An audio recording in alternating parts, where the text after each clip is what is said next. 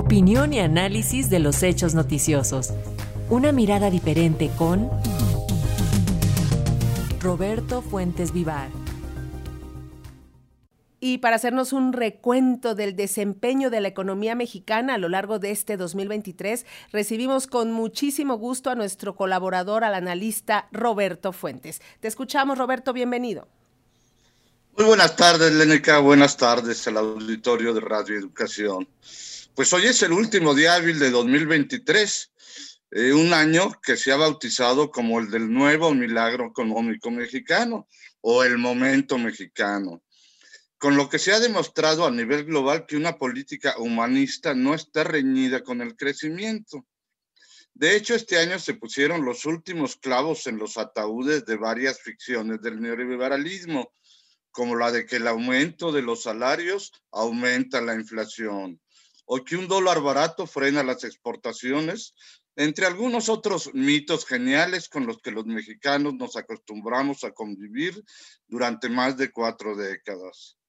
Los ejemplos de que 2023 fue el año del momento mexicano se pueden observar nada más en que a pesar de los aumentos salariales y de que por primera vez en muchos quinquenios se cobran impuestos a grandes contribuyentes, la Bolsa Mexicana de Valores está por cerrar el año y aunque en la sesión de esta mañana operaba con una ligera pérdida, en los días recientes operó con máximos históricos al rebasar por primera vez en la historia la barrera de los 57 mil puntos. El otro dato es, como escuchábamos, que el peso continuó hoy revaluándose en la jornada para ubicarse en 16.90 unidades por dólar, lo que significa una apreciación de más de 13% durante el año. Esta mejoría de la moneda mexicana, que por primera vez en la historia contemporánea no se ha devaluado en un sexenio, se debe a otros máximos históricos que se presentaron en 2023, como el récord en el flujo de remesas que se calcula que cerraron el año en alrededor de 65 mil millones de dólares. Y también en el nivel histórico de las reservas internacionales que se encuentran por primera vez otra vez en la historia en 211 mil millones de dólares. Pero quizá el milagro mexicano se puede observar más claramente en el Producto Interno Bruto, que cerrará el, cerrará el año con un crecimiento de más de 3%. Cuando a principios de 2023 los analistas calculaban que si acaso el aumento sería de 1%. Es decir, que la economía avanzó tres veces más de lo que pronosticaban esos analistas. Otro de los récords de 2023 es que la inversión extranjera directa que ha llegado a nuestro país es la más alta de la historia, con perspectivas de que vengan en los próximos dos años más de 100 mil millones de dólares una cifra que definitivamente nunca se imaginaron los neoliberales, quienes alertaban que López Obrador era un peligro para México. En todo este entorno, México se convirtió en el principal socio comercial de Estados Unidos en este año, superando a China y registrándose récords mensuales en el intercambio comercial, no solo con el vecino del norte, sino también con otros socios comerciales. Desde luego que los niveles sin precedentes en las exportaciones mexicanas desmintieron que el peso caro ahuyentara el comercio exterior y que los aumentos salariales desincentivaran la productividad. En cuanto al mercado interno hay un dato concreto.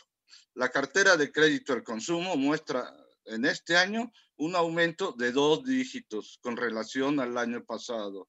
Es decir, que tan solo el, crédito al consumo está creciendo tres veces más que en la economía y se ubica en un nivel sin precedentes de alrededor de un billón y medio de pesos. En buena medida puede afirmarse que este crecimiento se debe a una política que vislumbró al mercado interno como una parte fundamental de la economía que estuvo ausente en los planes y programas durante más de tres décadas cuando solo se privilegió al comercio exterior por sobre todos los demás factores de la economía.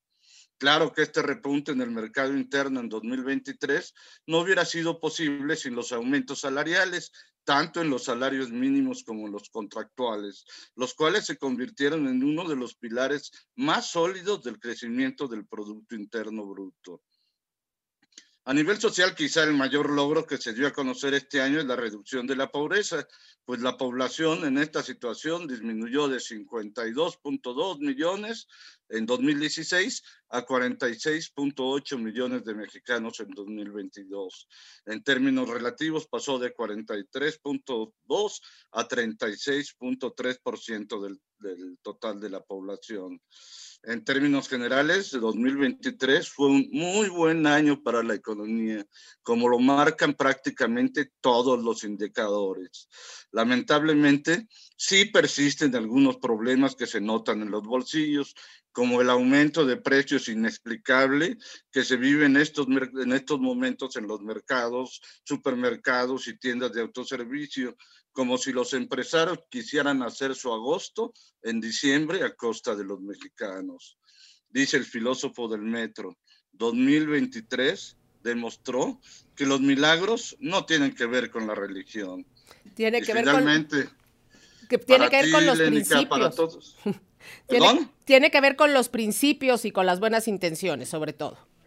Así es, y tiene que ver con una política en la que se ve al ser humano como principio de todo y no como y no solo como un eh, salario bajo para aumentar la productividad. Gracias, Roberto. ¿De para ti, para todos los compañeros de cabina, para todos los compañeros de Radio Educación, eh, para cada uno de los mexicanos que nos escuchan, que 2024 sea un año de prosperidad y dicha. Van los mejores deseos desde Pulso de la Tarde para ti, Roberto, y toda tu familia. Disfruta mucho a tu hijo y nos escuchamos y nos vemos el próximo año. Nos vemos el próximo año. Gracias. Hasta luego. Gracias.